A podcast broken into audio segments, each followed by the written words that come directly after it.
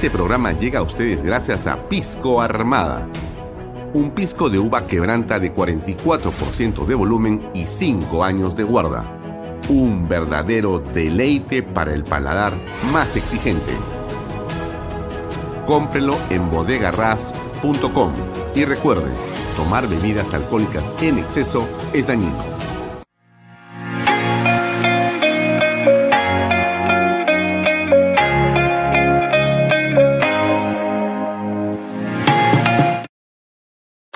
Coldwell Banker Realty Bienes Raíces.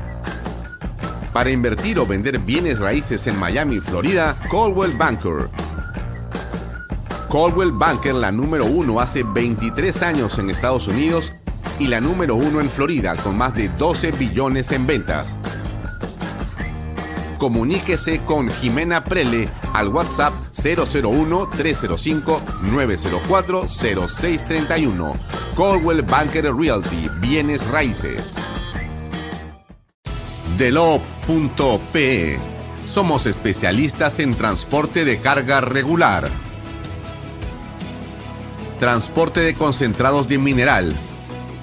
También transportamos material y residuos peligrosos. Y diseño y construcción en todo el Perú ubíquenos en nuestra web de lob.pe. ¿Cómo están amigos? Muy buenas noches. Gracias por acompañarnos. Mi nombre es Alfonso Valle Herrera. Como todos los días, estamos aquí en Vaya Talksport, Canal B, el canal del Bicentenario. Muchas cosas que comentar el día de hoy. Pueden seguirnos por mis redes sociales, Alfonso Valle Herrera. Estamos en Twitter, en Facebook, en YouTube, en Instagram. También estamos en en las redes sociales de Canal B, en la aplicación, en la web y también en el diario Expreso que en simultáneo transmite este programa en este momento también. Bien, vamos al, contenido. Hoy, como siempre les comento al principio del programa, estuvimos eh, en el bloque estelar eh, repitiendo la argumentación que tiene que ver con la acusación constitucional contra Pedro Castillo. Nos parece importante escuchar a los congresistas en lo que se ha dicho lo repetimos para que la gente lo vea, para que usted lo vea, para que sepa por qué el presidente tiene sobre él y pende sobre él una acusación de esa naturaleza. También hemos puesto dos entrevistas que tuvimos con los dos magistrados que fueron suspendidos y de alguna manera eh, acusados de cometer delitos tanto Pedro Chavari como Tomás Galvez. Con ambos tuvimos entrevistas en el año 2020. Eh, Usted sabe y se acuerda con respecto de Chavarri y de Galvez, la campaña impresionante que se desató para sacarlo de la Fiscalía de la Nación, desde mi punto de vista, por una razón muy sencilla, que él no estaba de acuerdo con el señor Vizcarra. Y lo que él quería era investigar y llegar a saber qué pasaba justamente con los crímenes y con la corrupción que pululaban alrededor de Martín Vizcarra, presidente de la República. Pero fue eh, una intervención del presidente directa. Usted cortó, él cortó, como usted se acuerda, una presencia en la juramentación de eh, el eh, presidente Bolsonaro, regresó inmediatamente para prácticamente hacer lo posible para destituir al señor Chávez. Pero no se olvide lo que es bien importante, amigo. Eso lo hizo con el aplauso de la mayoría de medios impresos, radiales, televisivos, por cable. Menos, por cierto, menos y de ninguna manera con Expreso, menos nosotros, menos Willax y quizá un grupo muy pequeñito de medios los demás mermeleros eh, desataron una campaña contra Pedro Chávez inaudita. Y usted debería escuchar la entrevista que yo le hago acá, porque yo le pregunto de todo, sobre todo lo que tiene que ver con la supuesta orden o ingreso que de manera mentirosa, mentirosa, medios decían que él había ordenado, perpetrado, que había querido entrar para sacar o modificar o tomar pruebas de un espacio lacrado falso de falsedad. Pero eh, se hizo y se desató esta campaña de calumnias contra este buen magistrado, este buen hombre, Igual se hizo con Carlos, con este, el señor eh, Tomás Alves, ¿no es cierto? Otro magistrado también, porque de investigar lo que era ininvestigable en ese momento, para algunos, ¿no? Al final hemos sabido bien lo que había detrás. Pero ese es el punto, ese es el punto. Y, por eso vale la pena que usted recuerde eh, qué fue lo que pasó. Y ahí están las dos entrevistas, tanto la de Tomás Alves como la de Pedro Chavarri, que hoy día tuvo también una presentación en el Congreso de la República, porque esto continúa estando ahí. Vamos a ver qué es lo que qué es lo que ocurre finalmente. Y hemos estado con Diana Seminario. Hoy tenemos a el eh, doctor Ernesto Álvarez, que es decano de una facultad de Derecho muy importante en la Universidad de San Martín de Porres. Vamos a hablar del tema constitucional porque está de moda, está de moda y hay que conocer lo que dicen estos magistrados, lo que dicen estos especialistas en derecho constitucional para poder tener una idea clara de cómo debemos de conducirnos. También vamos a tener después a Pepe Pardo con reflexiones, va a estar Carlos Neuhaus, eh, que es ampliamente conocido, y bueno, eh, Lourdes Flores Nano, para hablar sin duda de la coyuntura que ocurre en el país en este momento. ¿Qué falta, qué falta con los liderazgos? Ahora, bien, eh, esto es el tema de conversación con el doctor Ernesto, Ernesto Álvarez.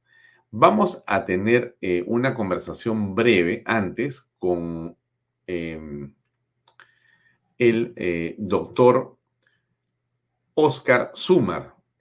Usted conoce al doctor Oscar Sumar porque él ha sido invitado acá, él es decano de otra facultad de Derecho, es un eh, doctor en Derecho, es un especialista en el tema.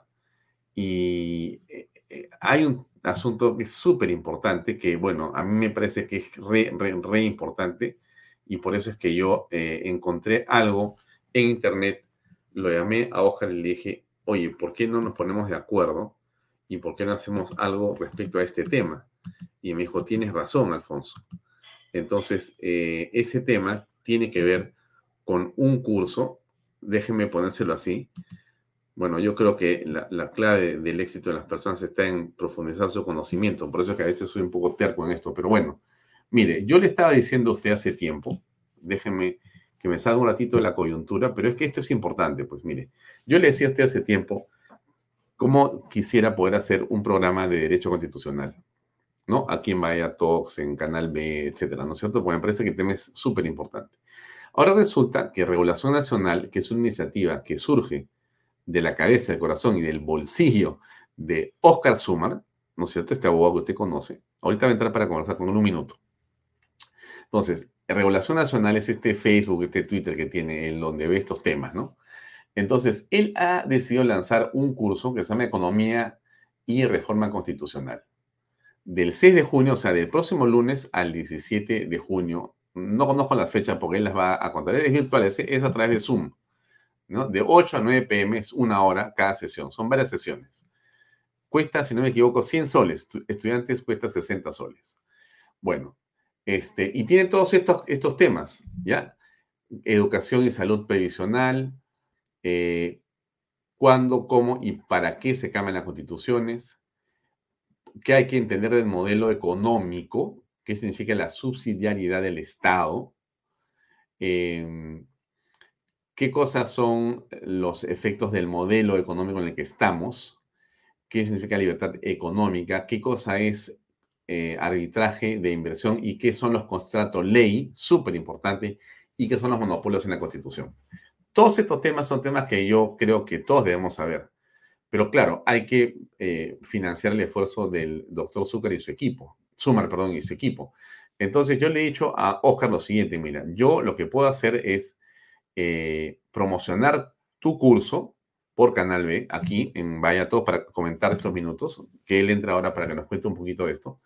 Y si usted llama o escribe al WhatsApp que está por acá, acá está el 987 110 461. Hay un banner, alguien me está escuchando del equipo de Canal B, alguien me está escuchando. Hay un banner que hemos hecho sobre este tema, creo que es este. Sí, ahí está.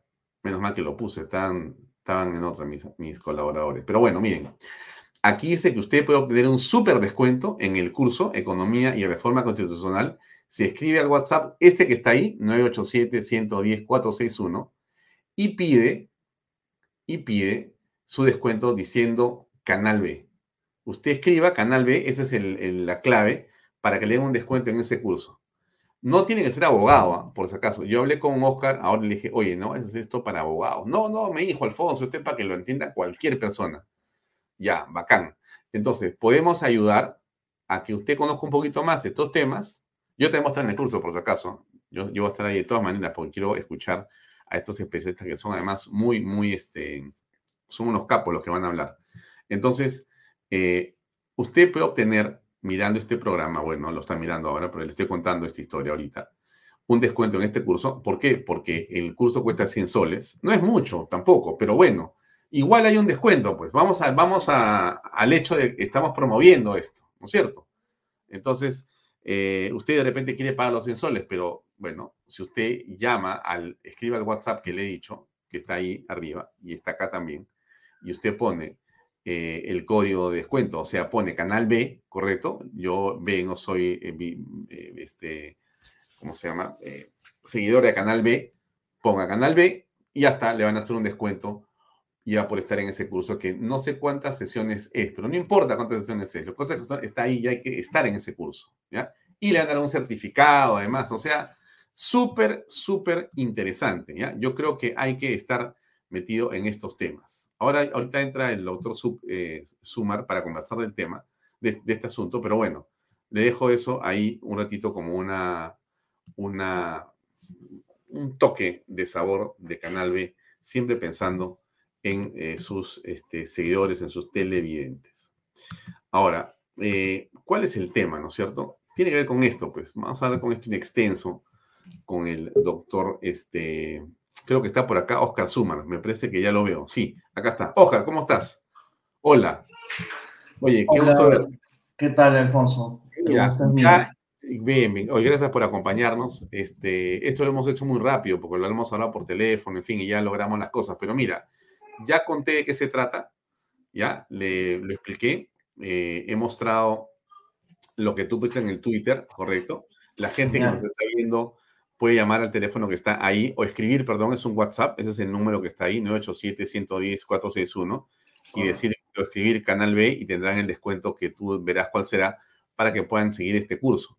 Entonces, la pregunta que yo te hago es, ¿por qué es importante este curso? A ver, eso por favor contéstalo. Bueno, yo creo que en general para todos los ciudadanos es importante conocer la Constitución, ¿no? Empecemos por ahí. Pero además de eso, hoy día evidentemente es un momento particularmente importante en el que todos los ciudadanos debemos defender la constitución peruana, que está bajo amenaza de reformas eh, hechas de manera inconstitucional, además siguiendo el patrón justamente chavista, digamos, ¿no? o, o como algunos lo llaman, del movimiento bolivariano. Y parte de ese patrón de modificación de las constituciones parte de la base de mentir acerca de las constituciones, especialmente de la peruana. Entonces se dicen una gran cantidad de mentiras acerca del régimen económico peruano y es parte de la idea de este curso es justamente desmentir lo que dicen muchos personajes ligados al gobierno sobre la constitución. La constitución peruana y sobre todo nuestro régimen económico es uno muy bueno, es de hecho probablemente el mejor de toda la región y eso es importante conocerlo para poder defenderlo bien. Entonces, por eso yo creo que es importante que todos sepan esto.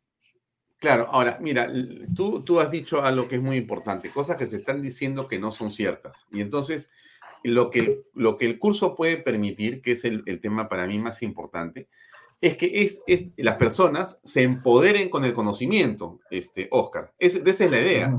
Si tú, si tú conoces en realidad qué cosa es un contrato ley, si conoces qué cosa es subsidiariedad, si conoces cómo es el, el, el, el, capítulo económico, qué significa, y tú lo entiendes y lo preguntas, porque estás en una, en una aula virtual, vas a conversar con el profesor, vas a estar ahí, dale que dale con el tema durante una hora, vas a poder sentarte con tus hijos, con tus amigos, o poder enfrentarte a los opinólogos mentirosos del gobierno que dicen una cosa que es totalmente desviada y descarriada. O sea, ese es en, verdad parte del valor de, estos, de, esto, de este curso, desde mi punto de vista, ¿no? Estar preparado para, digamos, la batalla cultural, como se dice. No sé si piensas eso. Sí, claro sí, comparto 100%. Ese es un curso que se divide en ocho sesiones.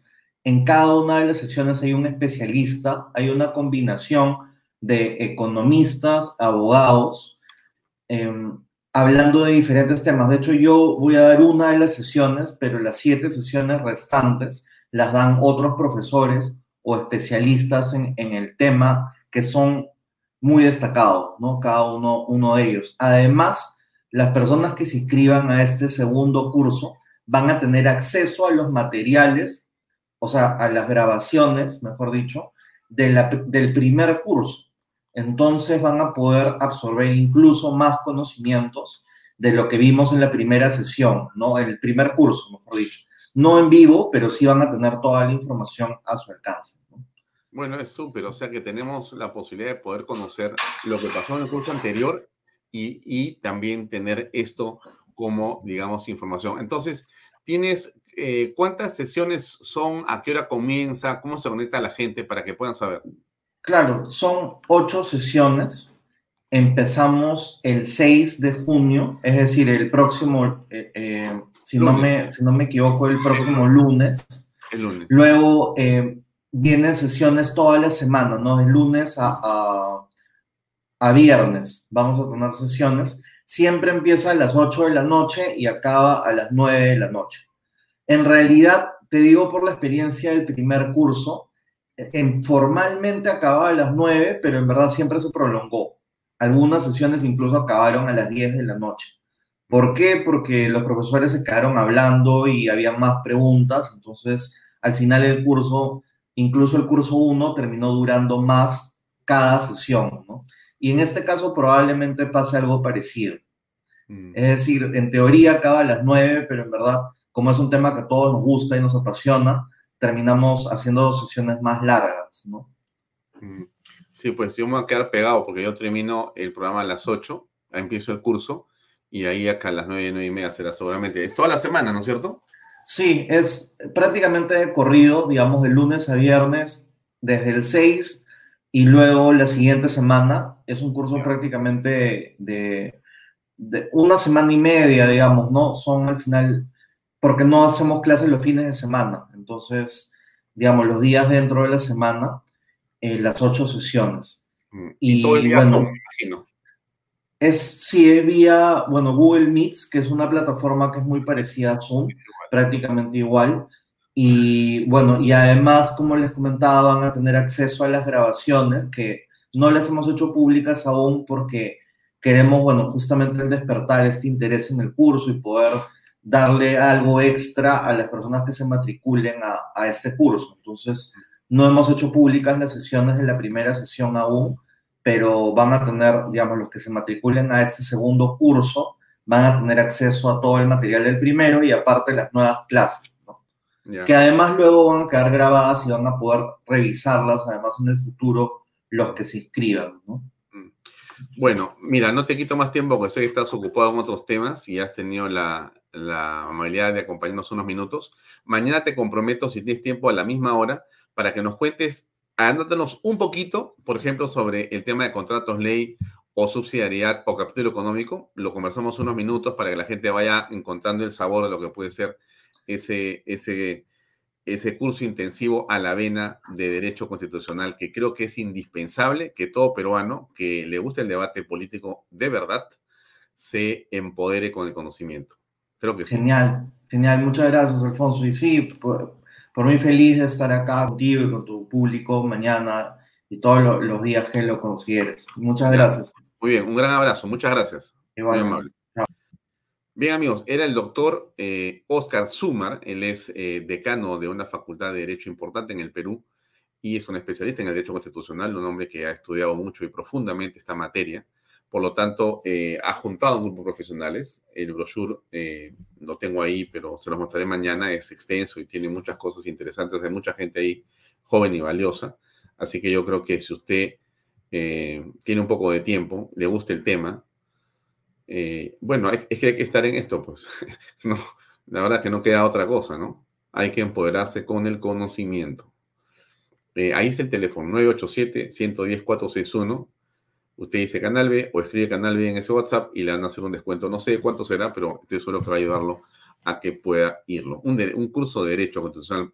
Si usted mira el currículum de las personas, por acá tengo el, el CV, déjeme, ver dónde tengo el, el documento. Este es, se lo voy a mostrar así rapidito, ¿ya? Rapidito porque me parece que no es este el caso del programa, pero yo le enseño porque creo que es valioso. Si no, no, le diría en verdad. Si no quisiera que, que, es valioso, ¿para qué voy a estar quitándole su tiempo? Pero miren, ¿ah? déjenme mostrarle. Ese es el brochure, ¿ya? Entonces, si usted levanta un poquito este brochure, que se lo van a dar a usted también, ahí tiene, eh, este, este, es, este es este Oscar Sumar, Albújar. Acá está su, su, su currículum y el tema que va a tocar, cuándo, cómo y para qué cambian las constituciones. Está la doctora Andrea Villanueva Vegaso, es una eh, economista graduada en la Universidad de Lima en el décimo superior los efectos económicos del consenso de Washington. Muy importante este tema, pero súper importante, pero ya, ok.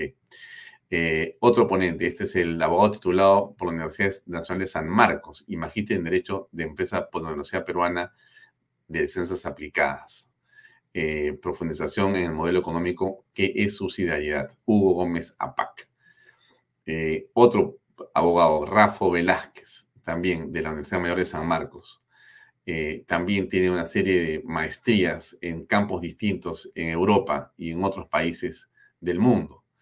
La jurisprudencia más relevante en temas económicos. Es un economista, este otro caballero, Pablo Moreira Almenara, ¿no?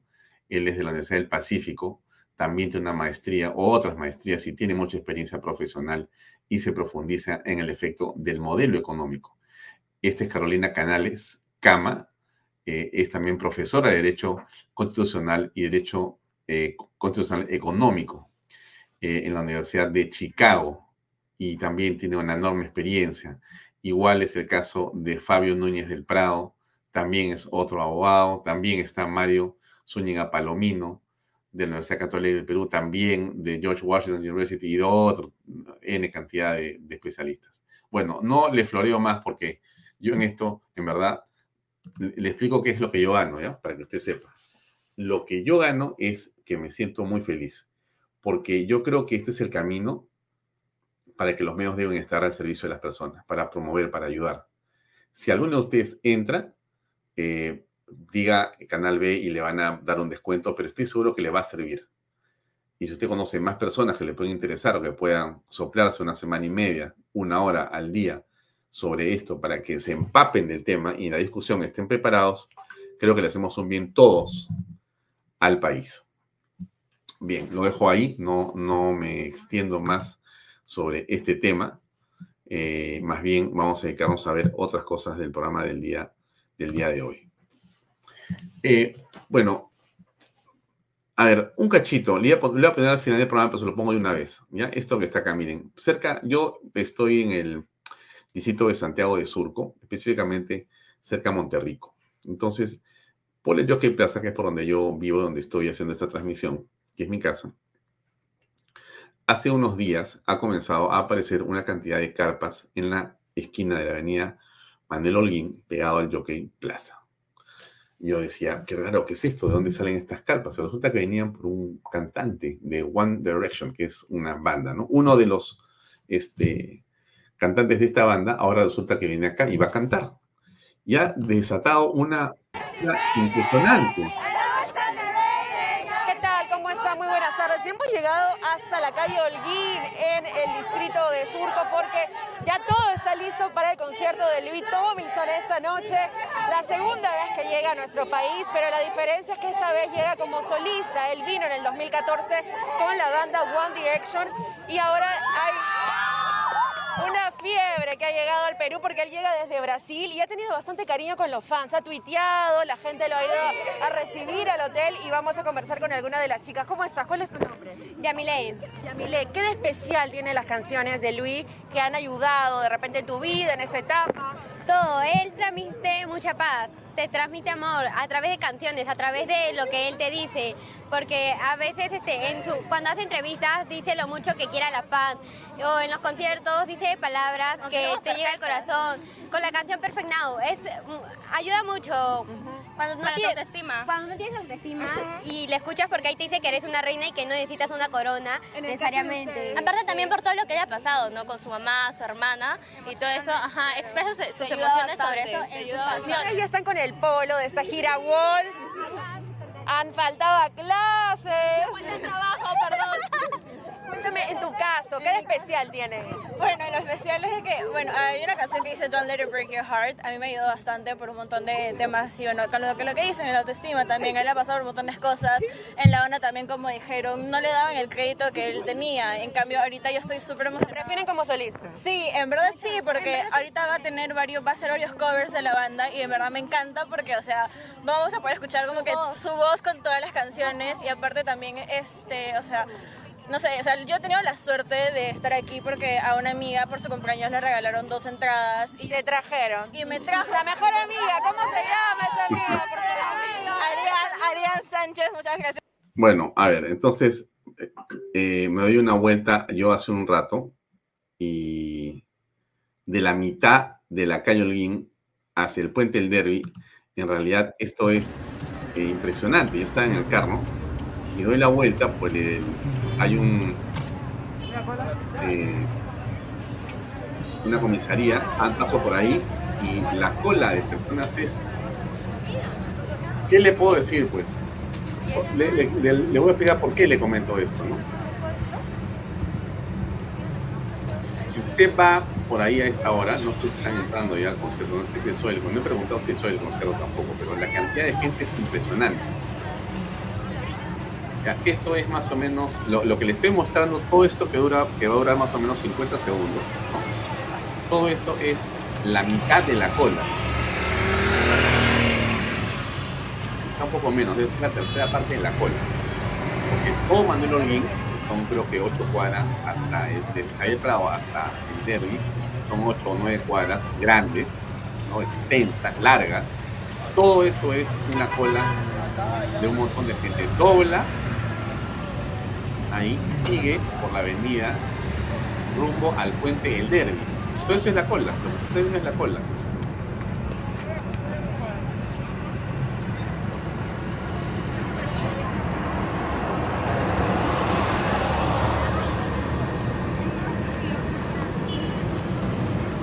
Todo eso es la cola, sigue siendo la cola, pegados. Y, y ahí quiero mostrar algo, ¿no? Como ya, no pueden ya seguir hacia, hacia, hacia el derby, se han dado la vuelta y ya están de, de bajada. es impresionante. Ya está en la cola doble, cola doble. Ahí es una cola doble. ¿No? Bueno, ese es el Perú que nosotros tenemos hoy.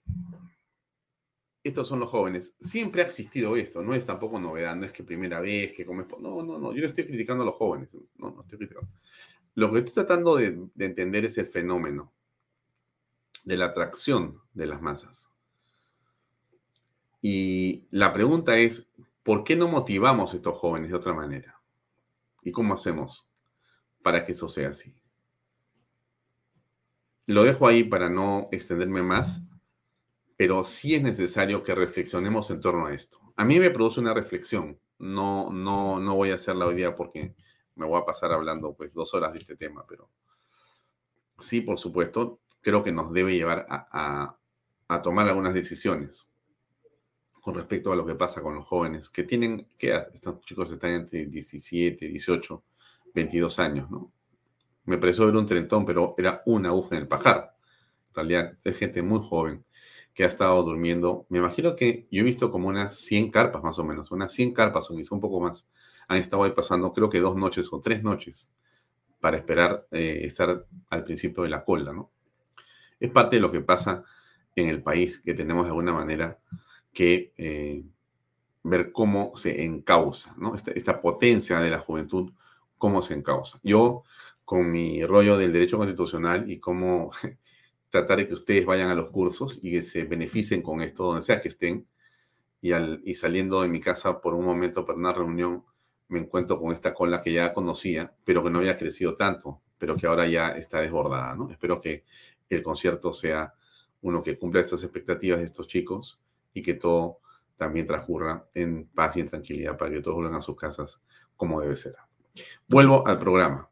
Entonces, eh, Pedro Castillo está inmerso ya en una serie de investigaciones. En algunas está él puesto en el centro, en otras está rodeado por gente que ha estado eh, vinculada a él como el secretario general Bruno Pacheco, como sus sobrinos, como sus ministros de Estado o como otras personas que han estado cerca, muy cerca de él y que han de alguna forma necesitado su visto bueno o eh, su beneplácito para poder avanzar en los temas que, digamos, estamos descubriendo.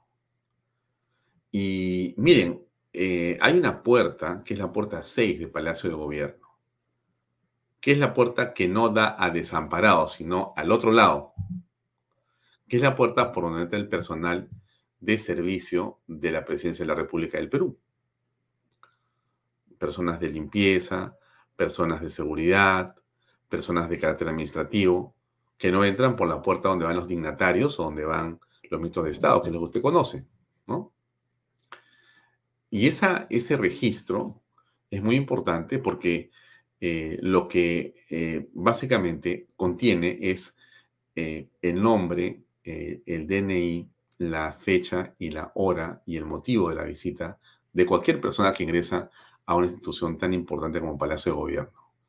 Debemos saber quiénes van a Palacio de Gobierno.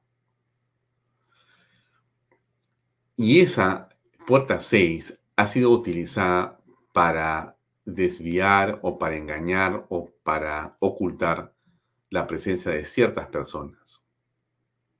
Y en el, en el extremo lo que se ha hecho es, inclusive, según lo que hemos leído y escuchado, se habría hasta borrado ciertos registros o ciertos cuadernos registros. ¿Para qué? ¿Por qué? ¿Por qué si este hombre es alguien tan impoluto como dice ser? ¿Por qué si este eh, señor eh, es eh, tan bueno y si en realidad, como dice el presidente, lo que hay acá detrás es una persecución contra él? ¿Por qué no se deja investigar? ¿Por qué el temor a tener que someterse a algunas preguntas? Porque no, no le están diciendo que haga otra cosa, sino que responda. Pero el presidente no quiere responder. El presidente lo que dice es que aquí lo están persiguiendo. Como usted lo escuchó ayer y se lo voy a poner nuevamente para que no se olvide, o si no lo vio, lo recordemos un segundo. Y debo decirle con indignación que hoy en día se ha desatado una persecución política irracional a mi persona. Una persecución política irracional contra la persona del presidente de la República. Esa persecución política me imagino que viene por parte de quién exactamente. Entonces, esa, esa persecución viene por parte del fiscal de la Nación, el señor Pablo Sánchez, por las eh, fiscales que tienen que ver con lavado de activos o contra eh, corrupción que están trabajando en varios temas vinculados a él, a su familia, a sus sobrinos, a su esposa, a sus exministros y a personas que han sido nombradas por las personas a las cuales se le dio el poder. O sea, las fiscales eh, en realidad son parte de esta conjura contra el presidente Castillo. Los fiscales, la fiscalía. Y también lo sería, ¿qué? La Policía Nacional. Y también entonces estaría, eh, digamos, en ese mismo grupo de personas los que acusan al presidente de la República. O sea, la, señora Carolín López, el señor Vladimir Villaverde o, eh, Samir Villaverde, eh, los otros colaboradores eficaces que están, eh, digamos, con eh, este, los, nombres cubiertos, ¿no? Con la, con la entidad cubierta por seguridad y que están hablando. Todos estos, todos ellos son parte de una conjura, de un complot contra el presidente de la República. Y entonces a este complot eh, que el presidente dice que, lo tiene la fiscalía, que lo hacen estos testigos, que lo hacen, eh, que, lo, que lo hacen congresistas. Ya no es este, eh, renovación popular o fuerza popular, ¿no? O, avanza país, ¿no? Que eran un bloque, digamos, de oposición, ¿no? Ahora el tema ha saltado y ya está en otros partidos políticos. En realidad hay casi una unanimidad a estas alturas. Y que todo eso es una, una, una conspiración contra el presidente de la República. Mm. Y esta conspiración contra el presidente de la República, en las palabras del señor Castillo, ¿no? ¿Por qué se da? ¿Por qué hay una conspiración contra el presidente de la República? ¿Por qué? ¿Por qué? Porque él es un, un profesor, porque, porque viene de Chota. ¿Cuál es la razón para, para no quererlo eh, ahí? O sea, ¿quién no quiere que tenga éxito el presidente de la República? Em, en los hechos, la gestión de Castillo es, eh, si uno es bastante conservador en decirlo, un desastre, ¿no? Si es conservador, ¿no? Un desastre, ¿no? Donde uno pone en este momento el ojo, encuentra solamente estropicios. Fuera de la corrupción, ¿no? Dejemos la corrupción, digamos que es como, lamentablemente diría la doctora, este, eh, nuestra, nuestra filósofa que nos acompañó, Genara Castillo, como, como, como diría Genara Castillo, este, la corrupción ya es algo que hemos normalizado. Pero imaginemos que la corrupción está ahí, no lo hablemos de eso por un segundo. Miremos la gestión pública. La gestión es un desastre, este hombre, pero es un desastre. No existe nada que haya hecho bien. ni tiene gente capaz, ni el presidente entiende de qué se trata, nada, nada, nada, absolutamente nada, nada. Entonces, em, ¿cómo salir de, este, de esta situación? Creo que vamos entrando al final de los días de Pedro Castillo, ¿no? Pero de todas maneras, eh, para mí por lo menos me, me importante este, en, estos días invitar a estas personas vinculadas al derecho constitucional porque nos ayudan a comprender eh, el marco en el cual tenemos que movernos. Yo soy un convencido, yo, yo le, digo esto en mi opinión, espero que usted la comparta o en todo caso la tome como un punto de vista que puede ser útil o no. Este, yo creo que la salida tiene que ser constitucional de todas maneras. Hay mucha gente que está molesta, que quiere que los mm, este, militares tomen el poder. Sería fatal. Mire, si eso ocurre, y yo le digo sinceramente, Dios no quiera que pase una cosa así en el país que hay un golpe de Estado, ni, mucho menos algo parecido. Si eso ocurriera, se le haría un favor al señor Castillo. Como si hubiera ocurrido algo parecido, se le ha hecho un favor al señor Vizcarra. La incompetencia, la corrupción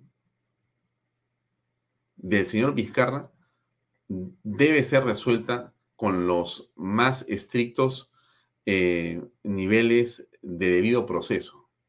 Como yo estoy seguro se ha llevado a cabo. Cuando se le saca del gobierno, cuando se le eh, saca del Congreso de la República, cuando se le inhabilita y ahora cuando se le juzgue y cuando se le detenga, si es que la justicia, como muchos creemos, debe actuar como tiene que actuar, después de lo que hemos visto que ha pasado en su gobierno, en su gestión, y la de su ministro de Estado, que no deben escapar a esto, pero no por un golpe de Estado, no por un... Sería un favor un favor que sería a estas personas si a alguien se le ocurre que, ese es el camino adecuado. Sería un retroceso absoluto en cualquier solución a una crisis que nos permita salir después, como vemos, de las situaciones o problemas que tenemos los peruanos. Entonces, yo por eso insisto en el tema de, la, de la manera apegada a la ley, los reglamentos y las leyes que tenemos que salir de este problema. Es difícil, a veces no se encuentra el camino, parece que no se pudiera, parece que no hay escapatoria y la gente está muy preocupada, muy tensa. A mí me llaman cada vez que me ven, solamente me preguntan y me dicen, ¿cómo? ¿Cuándo? ¿A qué hora? No tengo la respuesta en la mano, no tengo, no, no, no tengo las respuestas a eso, pero sí creo que estamos en el camino de la salida, la salida de Boluarte, las infracciones constitucionales de esta señora. Quiero que, que me dé su opinión ahora el doctor Ernesto Álvarez, que nos diga qué piensa de eso. Si realmente es así de grave, como lo ha dicho el señor ayer, eh, Domingo García Belaúnde. Escuchemos una segunda opinión. Y, también qué pasa con las acusaciones sobre el señor Pedro Castillo. Si ambos realmente, o sea, si estamos en ese camino, si, si estamos realmente eh, en una dirección adecuada. Esa es un poco la, reflexión que, que yo les hago creo que está nuestro invitado ya conectado. Vamos a ir antes de, antes de una pausa. Ah, tenemos una pausa comercial distinta ahora y después pasamos la de nuestros habituales anunciantes. Vamos a ver un segundo, por favor.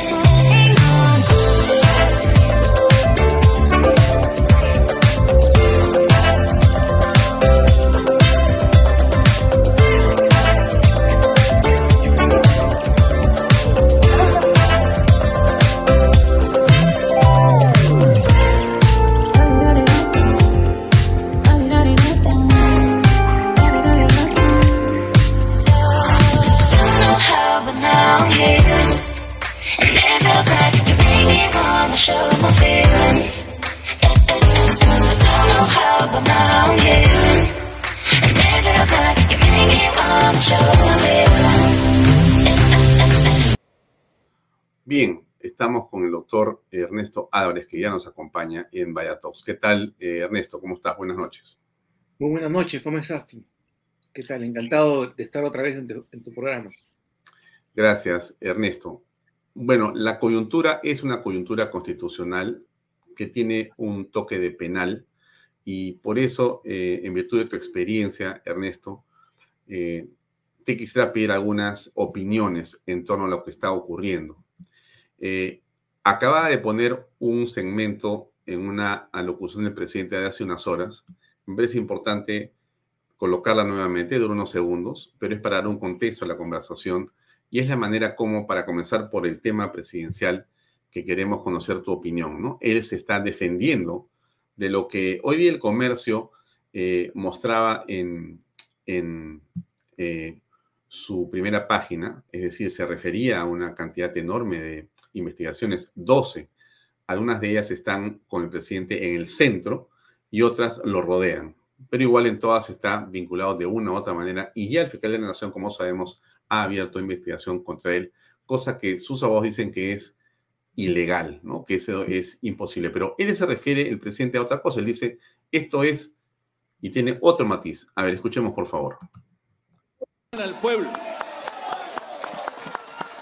y debo decirla con indignación que hoy en día se ha desatado una persecución política irracional a mi persona, al presidente de la República. Una, no solamente al presidente, sino a diferentes ministerios. Y el resto de gestiones. Y los demás presidentes de la República. Y los demás ministros. Bien, ahí dejamos a Pedro Castillo. Eh, ¿Cómo ves este contexto de lo que pasa con el presidente de la República y los problemas penales constitucionales? Sinceramente y sin exagerar, creo que el Perú está tocando fondo. Creo que los diferentes indicios que han ido surgiendo, precisamente descubiertos por fiscales y por, de un ministerio público no demasiado proactivo, definitivamente no adversario del presidente, y de una prensa, de una gran prensa, que en realidad hubiera preferido mantenerlo a Castillo y tratar de domesticarlo. Por tanto, tampoco es una prensa de investigación demasiado proactiva. Eh, salvo algunos programas y algunos medios de prensa, eh, en realidad no ha habido una gran actitud de investigación, de, fiscalización al gobierno actual.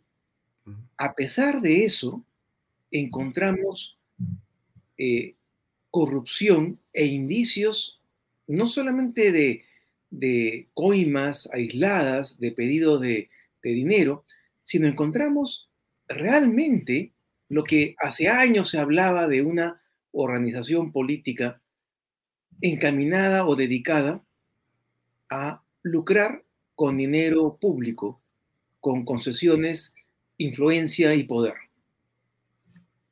Lo que estamos viendo es sumamente grave, socava las bases mismas de la confianza de la ciudadanía en el régimen democrático.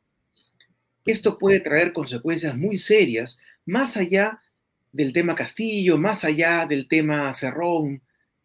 Esto puede traer consecuencias durante los próximos 10 o 15 años, a nivel electoral, a nivel social, a nivel político. Y si el Congreso no evalúa con absoluto eh, compromiso, eh, eh, ya no democrático, ya no ético, no, no, no digamos cosas que muchos no entienden, digamos con compromiso político.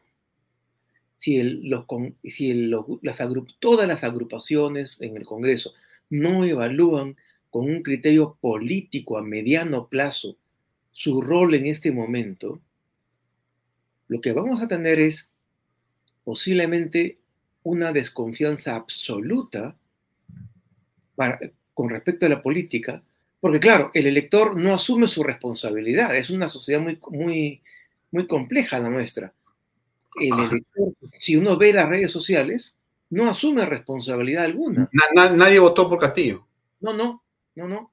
Es culpa de los políticos. Mm. Entonces, eso va a separar aún más a los representantes de los representados.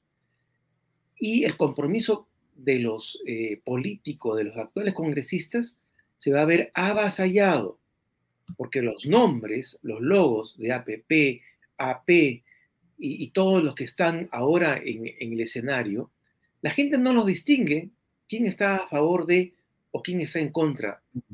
Simplemente la presencia del logo va a significar el fin de su carrera política, el fin de la historia política de esas agrupaciones. Solo hay una salida, que es buscar los votos suficientes, tanto en la acusación constitucional o y como en la vacancia. Hmm. Ahí te interrumpo, Ernesto, un segundo. ayer conversamos con Domingo García Belaunde y yo le preguntaba, bueno, pero eh, ¿se puede modificar ese número 87? Y me dijo, por supuesto que sí, porque eh, en realidad eh, esto es parte de un reglamento del propio Congreso de la República, no es un tema del Tribunal Constitucional. Pero no, es, tan simple, ¿ah? ¿No es tan simple como una votación? No, hay una sentencia que está... Ah, hay una sentencia. para el caso de Dina Boluarte, sí. Hay 66 ahí. Sí, sí, por supuesto, pero para el, caso de la vacancia no. Para reducir la vacancia, hay una sentencia exhortativa de un pleno anterior incluso al de Álvaro Arlini. Es el pleno famoso de, eh, eh, de, aquellos que fueron desplazados por Fujimori.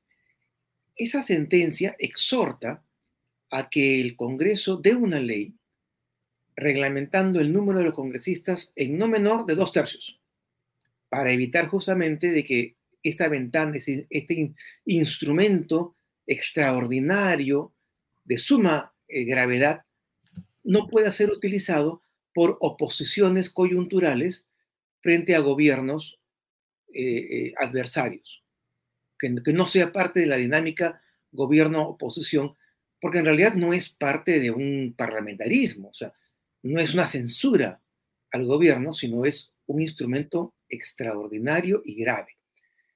Por tanto, ahora, Claro, si el tribunal ha emitido una sentencia exhortativa, significa que ya está escrito en piedra y a través de las generaciones no, no cabe modular. Por supuesto que sí, pero el proyecto de reglamento del el proyecto de ley que modifica el reglamento del Congreso, que tiene carácter de ley, tendría que superar e innovar la argumentación emitida por el tribunal en esa sentencia. Establecer con criterios políticos jurídicos eh, el estado de necesidad que tiene la sociedad de defenderse de un grupo organizado que aparentemente rodea a Castillo y que eh, el presidente lamentablemente no se desprende de él. Mm. Porque no puede, porque no quiere o porque se siente amedrentado por una política que él en realidad no maneja. Ahora, Tanto- te hago una pregunta que hacía ayer también. ¿Tú sientes, Ernesto, que, digamos, los cimientos constitucionales de la República del Perú en este momento son capaces de soportar esta crisis y llevarla a buen puerto? eh, no más de un año y medio. Yo creo que cualquier cosa puede pasar a partir de un año, año y medio, O sea, incluyendo, incluyendo no la de aquí a un año y medio o el gobierno de él de un año y medio. No, no, no. O sea, yo creo que el régimen constitucional solo podría soportar un año, un año y medio. Ya, o sea, a partir diciembre o a julio del próximo año, no más. Yo creo que a partir de, de- lo cual, si permanece la actual situación, eh, que se va, va a ir empeorando, por supuesto, se va a ir pudriendo las bases, los, eh, eh, los principios van a ser cada vez más etéreos, los valores que hoy en día invocamos van a ser incomprensibles y van a sonar a utopía. Mm. Simple y llanamente, la sociedad y los electores van a abandonar eh, eh, su apego por la democracia, como ya se está observando en la última encuesta, que no es del todo confiable, pero sí nos da un parámetro. Es un tercio de los peruanos, que es un tercio tradicional, si recordamos los escenarios políticos de los últimos 30 años, hay un tercio tradicional que fluctúa entre su proclividad a la democracia y su proclividad a un autoritarismo, una mano fuerte que ponga orden.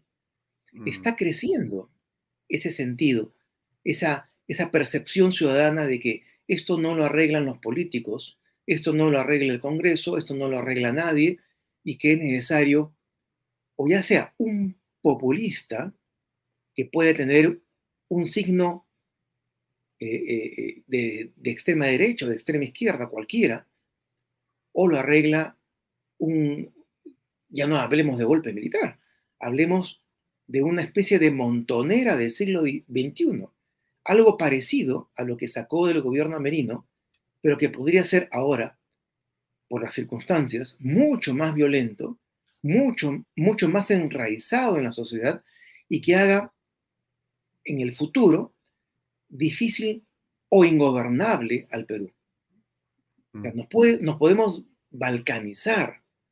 Esta- eh, lo que está sucediendo no es un tema si, si- si- si Castillo dijo o Castillo no dijo. El problema que el régimen se está pudriendo desde sus cimientos. ¿Cuáles son sus cimientos? La confianza que tienen los ciudadanos en una clase política capaz de dirigir sus destinos y manejar el presupuesto que sale de los impuestos de los peruanos. Ese pacto social del que hablaba Rousseau, Montesquieu, eh, eh, John Locke, se está quebrando, porque nadie quiere un gerente, pagarle a un gerente que destruye a la empresa o destruye a la, a la institución. Esa, esa confianza mutua, ese pacto, se puede quebrar y las consecuencias pueden ser sumamente graves porque el próximo populista puede ya no ser un incapaz, puede ya no ser un ignorante, puede ser perfectamente un excelente demagogo y llevarnos al despeñadero. El presidente de la República, a través de su abogado, ha planteado una defensa. Ayer en un programa de televisión, en realidad en Canal N, el abogado del presidente dijo lo siguiente. Quisiera citarlo y ver la imagen de él para poder eh, saber, a ver, qué de cierto es lo que dice. Escuchemos, por favor. presunto líder de esta organización criminal es el presidente de la Sí, República. pero porque lo diga y porque lo diga el fiscal de la nación no significa que sea cierto. Porque precisamente no, pero se está precisamente es el fiscal de la nación y está sustentando por qué. No es que acusa, No, ¿por qué está abriendo una investiga? investigación. Pero quiero aclarar un punto que es importante. De ese documento que tú estás leyendo y que tiene 26 páginas, Jaime, vamos a resaltar la página 18, parágrafo 51. Adelante. Mira lo que dice Pablo Sánchez, que en su tiempo, cuando le tocó ser fiscal de la nación, ya no interino, sino en tiempo de Toledo, no lo investigó. ¿Por qué no lo investigó? Porque Pablo Sánchez sabía que el 117 establece una coraza a la figura presidencial, no a la persona. Dice, literalmente, el término solo puede ser acusado, dice Pablo Sánchez, en su sentido más amplio, ha implicado que el presidente de la República por mandato constitucional no pueda ser inmerso, subrayo y resalto acá, dice, en ninguna relación jurídico-procesal penal válida. Mm. Mira cómo Pablo Sánchez no dice acusación, dice relación jurídico-procesal. la investigación es una relación procesal. ¿Te das cuenta? Precisamente eso dice la Constitución. Lo que dice, mientras dure su mandato, ni por el Poder Judicial, ¿correcto? Mm. Ministerio Público, Policía Nacional, ni por el Congreso de la República, salvo casos de vacancia o cuando concluye su no, no, dice Lo está reconociendo. Lo está ¿Qué dice Ministerio Público? Dice, ni por el Ministerio Público, el fiscal de la Nación y el Ministerio Público. a los altos funcionarios es del fiscal de la Nación. Pero vamos a distinguir acá, vamos a distinguir. Ante juicio político, artículos 99 y 100 de la Constitución, es una cosa distinta. Ante juicio, Fiscalía investiga, somete el caso al Congreso, llega a la subcomisión de acusaciones constitucionales, sigue por la comisión permanente y termina en el pleno del Congreso. Pues es un asunto distinto. Acá estamos hablando de la inmunidad, que no está regulada en el 99 y 100, sino en el 100. lo que dice página 18, ¿verdad? Página 18, parágrafo 51. El fiscal se estaría contradiciendo, es lo que dice usted. Que el fiscal está reconociendo exactamente que el presidente no se le puede investigar, pero más adelante lo que dice es, sin embargo, pese a que así lo dice la Constitución, hay que compatibilizarlo con esta circunstancia, con esta coyuntura. Bien, eh, hay un punto del abogado. ¿Cuál es tu apreciación, Ernesto?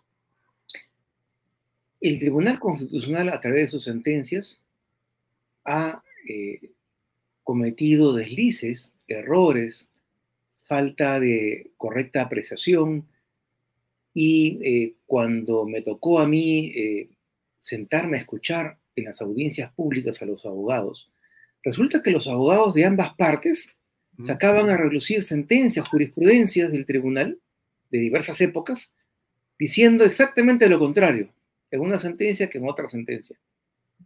Cuando yo le pregunté a los asesores, oye, ¿esto? ¿Cómo es posible que no una vez, sino en varios casos y en varios temas diferentes, en varias especialidades diferentes, habían sentencias aparentemente contradictorias. Y los asesores me decían, doctor, el derecho es sumamente complejo y los que los operadores, sean jueces, fiscales, eh, abogados litigantes, eh, eh, consultores, informantes, gerentes legales, normalmente cambian de opinión. Y me dejó pensando, y dije, de verdad, o sea, lo que dice un fiscal, lo que dice un juez, lo que dice el mismo tribunal constitucional, que es el máximo órgano de interpretación constitucional, es válido para ese caso, para ese momento. Lo puede decir mal, como en este caso, por ejemplo, lo que está diciendo Pablo Sánchez o lo que está haciendo el asesor que ha escrito ese proyecto eh, no es del todo eh, pulido, fino. ¿Por qué? Porque ya se ha repetido hasta la saciedad de que el, artículo citado tantas veces por, eh, de la Constitución lo que hace es otorgar una prerrogativa al presidente de la República a juicio de muchos constitucionalistas, incluso del Pacto de Acuerdo Nacional, equivocada, equivocadamente, está otorgando una prerrogativa de no ser acusado en el ejercicio de su mandato para que no se distraiga yendo al juzgado o, o estudiando el caso, etc. Pero hoy en día sabemos de que hay un presidente, pero Pablo Kuczynski, que, tiene, que no está acusado y que está siendo investigado durante más de dos años. Keiko Fujimori fue investigada durante tres años, hasta que recién se presentó un proyecto de acusación, el cual ha sido rechazado y tiene que subsanar el fiscal. Resulta entonces que la investigación preliminar, preparatoria, etcétera, precede a la acusación, es una etapa diferente.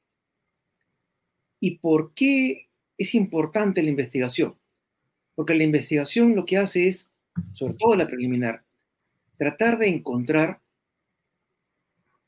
la el, tratar de corroborar los indicios que han aparecido en la noticia criminal, tratar de confrontar, tratar de recoger los testimonios de los postulantes a colaboradores eficaces, darles la, condición de colaboradores eficaces y tratar de establecer con verosimilitud los hechos producidos. Y para eso es indispensable, en este momento, incorporar a Pedro Castillo como investigado, porque todos los indicios, dos, tres, cuatro testimonios, dicen de que Pedro Castillo sabía o dirigía esta organización criminal.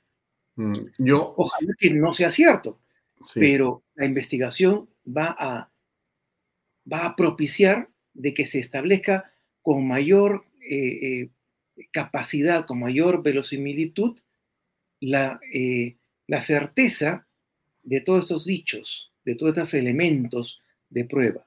Mm. Pedro Castillo, sí, perdón, Pedro Castillo no puede ser acusado. O sea, el proceso posiblemente va a comenzar sin él.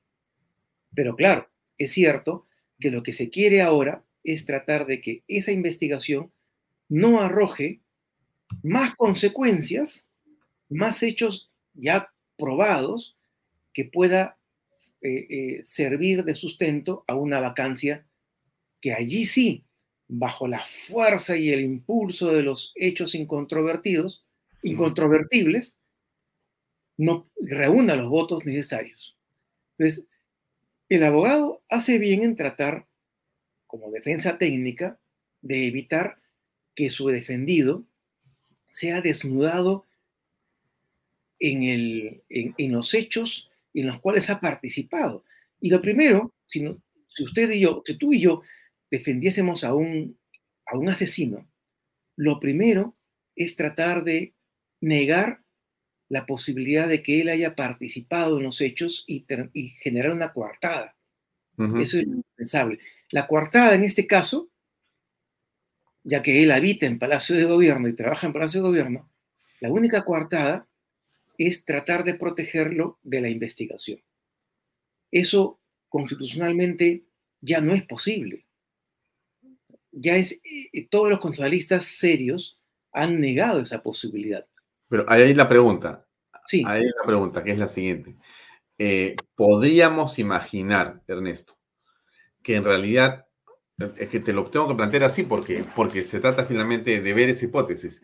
Vamos a imaginar que efectivamente el presidente no está vinculado, él no ha participado, ¿no? Los que están alrededor suyo aparentemente han estado según las evidencias de la investigación, vinculados, pero no el presidente. Él no ha recibido la plata en la mano. Él no es el hombre que ha llamado por teléfono al empresario. Él no está, ¿no? Entonces, eh, acá la fiscalía dice, primer grupo, Bruno Pacheco, Samir Villaverde, Fray Castillo el sobrino, Gianmarco Castillo el otro sobrino. El segundo grupo, Juan Silva, Pro Vías, descentralizado. Ya, y ahí están las misiones y están todas las personas ahí, ya, pero podría ser que el presidente no esté vinculado. La pregunta es, cómo podemos estar en una situación en, la cual, este, Ernesto, no hay una salida a pesar de toda esta investigación que hacen varias fiscalías, de todos los dichos y de todo lo que parece ser, Ernesto? ¿Por qué, cómo es posible que la, constitución en todo caso o, el aparato eh, legal en el Perú haya blindado de una tal al presidente de la República que, como dice su abogado, oye, tranquilo, este, técnicamente no le puedes ni siquiera investigar al presidente. Esto va a continuar hasta el 26. Así es, así es, salvo que lo encuentren con una pistola en la mano y aún así. A ver, podría ser que el presidente aparezca con las manos ensangrentadas, su esposa, el cadáver de su esposa eh, eh, con el cráneo destruido, eh, las cámaras de televisión lo enfocan, él entra en pánico, y entra su abogado y dice, perdón, pero esto no está en el 117. Esperemos dentro de cuatro años para iniciar las investigaciones. ¿Puede ser eso? eh, técnicamente sí, la constitución no es perfecta. La constitución está hecha bajo un criterio presidencialista. Eh, nuestra constitución adolece de un vicio. Mientras que toda Europa puede sacar al gobernante, puede destituir al gobernante mediante el voto de censura, porque es un jefe de gobierno, no un jefe de Estado, mediante el voto de censura, en cualquier momento, por votación de la mitad más uno de la Cámara Baja, de la Cámara de Diputados, el Perú eligió un modelo norteamericano, el presidencialismo, que solo funciona correctamente en Estados Unidos. Pero en Estados Unidos existe la figura del impeachment. Bill Clinton cometió perjuro al, al afirmar bajo juramento de que no había tenido acto sexual con Mónica Lewinsky. Apareció el vestido azul y resulta que Bill Clinton enfrenta en la Cámara de Representantes el impeachment. Es aprobado en la Cámara de Representantes y una comisión de representantes acusó al presidente en el Senado. Y en el Senado, por muy pocos votos, se libró de ser vacado, de ser destituido de, de presidente nosotros hemos dado esa prerrogativa al presidente de que no se distraiga, como entendemos que el presidente vive dedicado a, cómo organizar asuntos de gobierno, proyectos de inversión, se reúne con inversionistas, se reúne con ingenieros todo el tiempo, está ocupado gobernando, cosa que la realidad tristemente nos ha negado. Eh, hemos blindado al presidente para que no interfiera ningún juez, ningún proceso judicial en el transcurso de su mandato. ¿Es un error? Sí. Justo en el acuerdo nacional, uno, uno de los, valga la redundancia, de los acuerdos producidos en la mesa de reforma política con representantes sindicales, empresariales, de partidos políticos y de eh, asociaciones de, de la, sociedad civil, se acordó por unanimidad, unanimidad, que regrese el impeachment, que sea posible ante los indicios de comisión de delito, filtrados, obviamente, por una sala de la Suprema, ya, ya se tiene que ver cuál es la fórmula para evitar también el abuso, pero los indicios ciertos de comisión de delito deban poder abrir la posibilidad de que la Cámara de Diputados acuse, evalúe y acuse ante el Senado al presidente y el Senado, si, si aprueba, destituye al presidente, sin apelar a esa ventanita, a ese instrumento sui generis que existe únicamente para casos sumamente graves y muy evidentes. la vacancia por incapacidad moral permanente en realidad no está hecha para casos como este, en los cuales se van sumando de a poco, semana a semana, indicios, testimonios, eh, eh, hechos, sino es para, un, algo, para algo muy evidente. El presidente de la República, con las manos sangrentadas, de pie frente al cadáver de su esposo. Aparece la prensa, aparecen las fotos, ahí no hay nada que hacer. Mm. No hay, nadie puede invocar debido proceso, etc. Simple y llanamente el Congreso se reúne y lo vaca. Es para eso.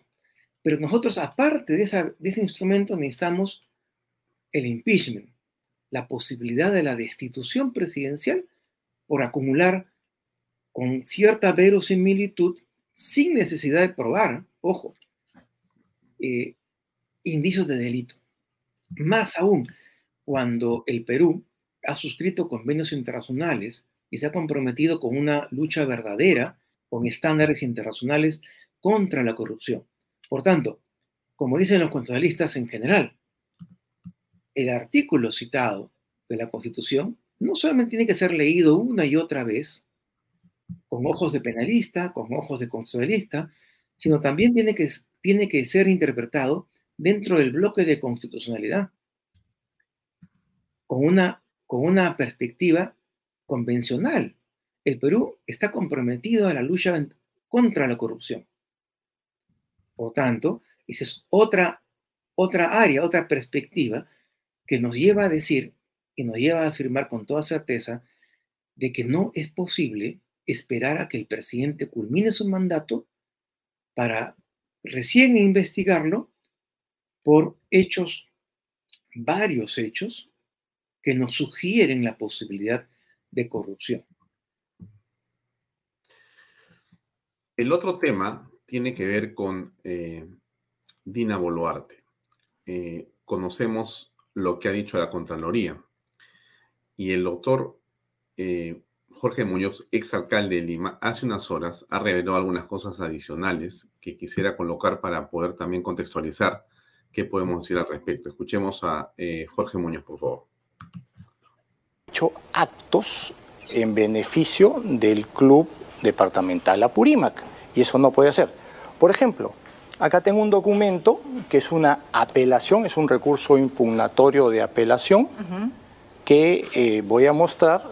Esto es de fecha 7 de octubre del año 2021 y la firma que aparece acá, si la cámara puede ponchar, claramente dice Dina Ercila Boluarte Segar. No termina ahí, Milagro. Por favor. tengo otras cosas, por ejemplo, tiempo después y esto es muy reciente, el 7 de abril del año 2022. El 7 de abril, del 2022. Ella, presenta este documento, que es un documento para la obtención de una licencia de funcionamiento. Acá lo dice claramente, para la obtención de la licencia, y lo presenta por el Club Departamental Apurímac.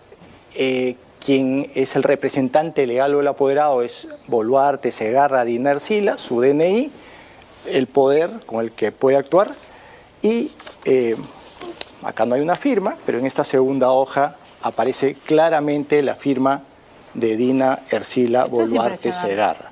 Entonces, que no diga la señora que no ha tenido actos de representación, porque ha seguido. Lo que ella pedía. ella, pedía ella pedía para tener un restaurante, bares, peña, show en vivo, salones de baile, etcétera, y la firma que aparece acá, tú la puedes ver otra vez. ¿Y esto también es reciente? Ese es también de la misma fecha, de, abril, de abril de este año 2022, eh, para tener un eh, certificado de defensa civil. Eh, ¿Qué dice acá? Club Departamental Apurímac, nombres y apellidos de la representante. Dina Ercila Boluarte Segarra, otra vez aparece ahí, y eh, ella llena las cosas que son de importancia para que se le haga eh, la inspección técnica. Y otra vez aquí aparece una firma que está acá, donde está marcado aquí con resaltador, que es la firma de la señora Dina Arcila Boluarte Segarra. A ver, ahí hay varias cosas que decir. Tengo dos preguntas al respecto. Quisiera dar una breve pausa en los anunciadores y por favor venimos con tu comentario, Ernesto, si es posible. Invierta en terrenos en Paracas con los portales, ubicados a solo 25 minutos del aeropuerto de Pisco y ahora a muy poco tiempo de Lima por la nueva autopista. Por eso los terrenos aquí se revalorizan rápidamente. Regístrese y aproveche las ofertas online. PBM Plus, proteínas, vitaminas y minerales. Y ahora también con HMB, recuerde, vainilla y chocolate. No olvide que el ejercicio favorece su sistema inmune y que una buena alimentación es su mejor defensa. Compre PBM en boticas y farmacias a nivel nacional. Para más información, visite la web pbmplus.p y sígalos en Facebook y en Instagram. Delop, especialistas en transporte de carga regular, transporte de concentrado de mineral, también transportan material y residuos peligrosos y diseño y construcción en todo el Perú. Entra a la página web delop.pe. Pisco puro armada, pisco de uva quebranta de 44% de volumen y 5 años de guarda. Un verdadero deleite para el paladar más exigente. Pisco Puro Armada, cómprelo en bodegarras.com. Y no se olvide que tomar bebidas alcohólicas en exceso es dañino. Bien, del hecho de Jorge Muñoz se confirma la, eh, digamos, autoría propia y la representación que tenía o tiene, quizá no sabemos a estas alturas, la señora Dina Boluarte con respecto a ese club. Eh, ¿Qué opinión te merece esto, Ernesto? Eh, esto destruye la defensa que hacían sus abogados, tanto en los medios de comunicación como a nivel político. Ellos decían de que Dina Boluarte solamente había sido convocada, ya habiendo eh, oportunamente puesto su cargo a disposición, habiendo pedido su licencia, fue que había sido convocada únicamente para regularizar escrituras públicas para eh, que el club no se vea afectado. Mm. Y eso es básicamente de regular en los clubes, en las instituciones privadas, que una directiva no completa las firmas, etcétera, en, ante registros públicos y es convocado normalmente la anterior directiva para, para suscribir. Pero eso difiere absolutamente con los actos relativos a la gestión administrativa, a la representación ante organismos públicos, porque eso ya es temas regulares, por los cuales eh, uno hace la gestión. Y claro, es muy diferente si las hace un, eh, un NN a que si las hace la vicepresidenta del país. Entonces, cuando pide eh, licencia de salón de baile, mm. licencia para vender licor, licencia para operar eh, a altas horas de la noche, eso no, esas licencias no se las dan a, los club, a todos los clubes departamentales. Esas licencias se las dan a alguien que está siendo representado por la vicepresidenta. Mm. Entonces, aquí ya eh, es, se ha querido maquillar, se ha querido matizar, pero en realidad la infracción constitucional es muy clara. Es, demasiado clara. lo único que habría que hacer en materia de investigación es constatar la verosimilitud de las copias presentadas por Jorge Muñoz, tratar de hacer básicamente eh, eh, un procedimiento de constatación, de, de oficialización de, los medios probatorios, pero en realidad, salvo una sorpresa, está todo muy claro. Y ahora solo están los votos. Eh, eh, en, el, en, el, camino de resolver la crisis constitucional y política, Ernesto, para ir cerrando esta, esta conversación y agradeciéndote por tu tiempo, eh, si entonces se comprueba que lo que dice el doctor Muñoz en los documentos es cierto, y si la Contraloría tiene razón en aquello que se esté esbozando, entonces una votación en el Congreso de una mayoría simple podía eh, inhabilitar y sacar del ministerio y también de la vicepresidencia a Dina Boluarte, que haría solo Pedro Castillo a merced de las investigaciones y de una futura votación por vacancia o por otro tema, pero estaríamos llegando al final de la crisis, pero siempre en el marco constitucional, ¿correcto? En el marco constitucional y por los errores producidos por aquellos que se van a ver afectados políticamente. Pero eso no va a ser eh, en un tiempo menor de dos meses, ojo, incluso apurando las cosas. En, a, a, fines de agosto, septiembre, podríamos ya no tener vicepresidenta, lo que significa y todos los congresistas lo saben, y todos los periodistas como tú, acuciosos, ya lo saben, significa que en, a principios de julio, cuando se hagan las negociaciones definitivas de la mesa directiva del Congreso, porque hay que renovarlo, hay que renovar al presidente del Congreso para el 26 de julio, tengo entendido que la votación formal, ya la mesa debe estar conformada por consenso de todos los grupos.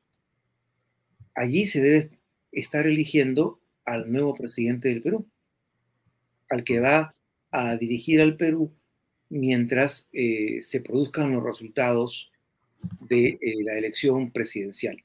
Si esto no se da, si el, Congreso no tiene, no reúne los votos para estos dos, dos pasos fundamentales, sí va a ser necesario recurrir a la presión ciudadana con el lema que se vayan todos y ir a unas elecciones generales recortando el periodo.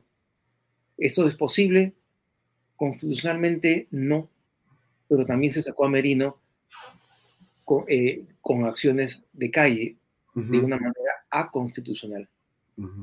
Muy bien. Deberíamos solucionar nuestro problema político sin llegar a eso.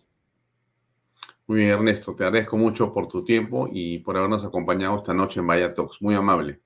No, bueno, tú también. Gracias, buenas noches. Bien, amigos, llegamos al final del programa. Eh, vamos a una pausa comercial del auspicio y enseguida eh, saludamos a Pepe Pardo, que ya está por ahí conectado eh, para su programa Reflexiones. Por favor, con la pausa de los auspiciadores. Invierta en terrenos en Paracas con los portales, ubicados a solo 25 minutos del aeropuerto de Pisco y ahora a muy poco tiempo de Lima por la nueva autopista. Por eso los terrenos aquí se revalorizan rápidamente.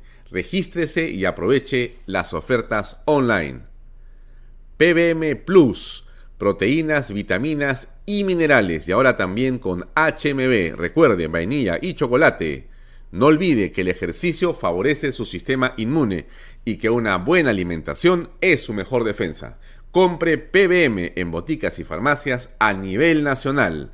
Para más información, visite la web pbmplus.p y sígalos en Facebook y en Instagram.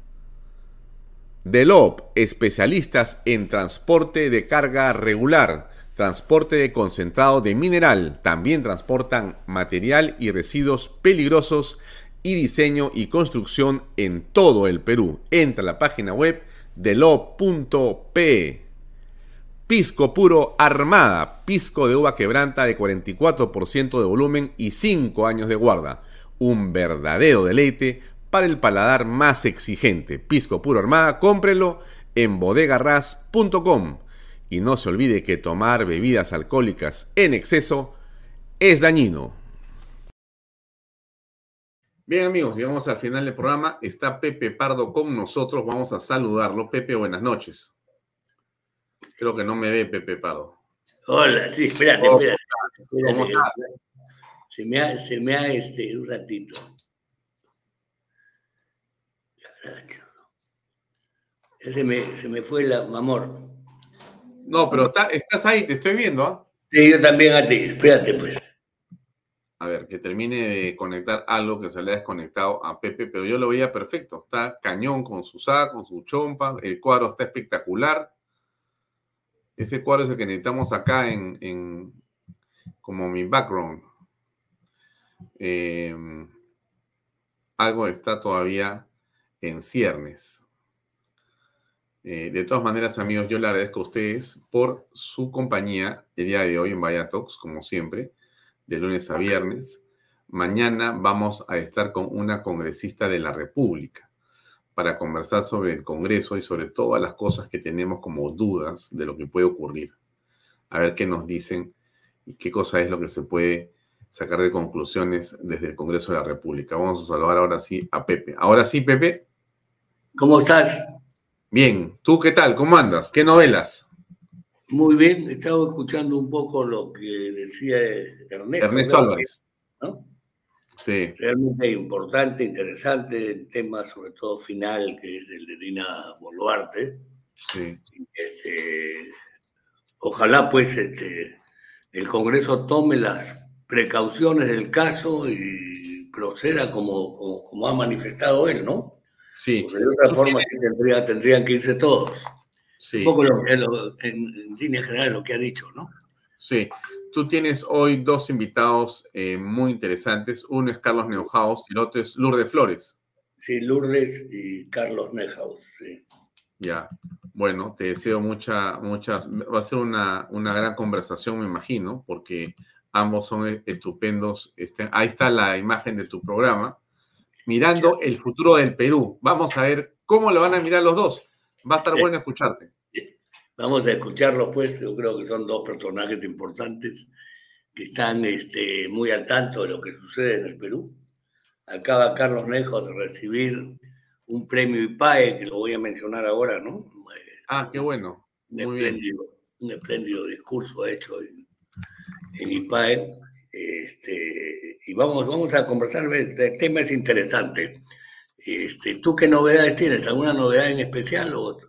Mira, este, hay que ver Batters hoy en la noche, allá lo que se va, que se cocina ahí, vamos a ver qué cosa pasa. Y en fin, estamos en, estamos en, en el tema. Estamos en el tema. Te deseo mucho éxito, Pepe, en tu reflexión. Muchas gracias. Te Lo voy a ver de, de mi celular. Un abrazo. Un abrazo. también. Muchas gracias. gracias. Un abrazo. Bien, amigos, eso es todo. Gracias por acompañarnos mañana a seis y media en punto aquí en Vaya Talks. Buenas noches. Muchas gracias. Este programa llega a ustedes gracias a Pisco Armada. Un pisco de uva quebranta de 44% de volumen y 5 años de guarda.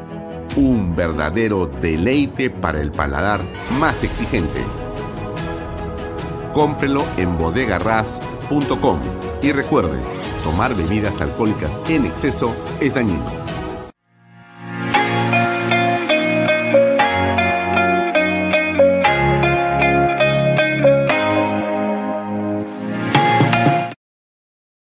Coldwell Banker Realty Bienes Raíces.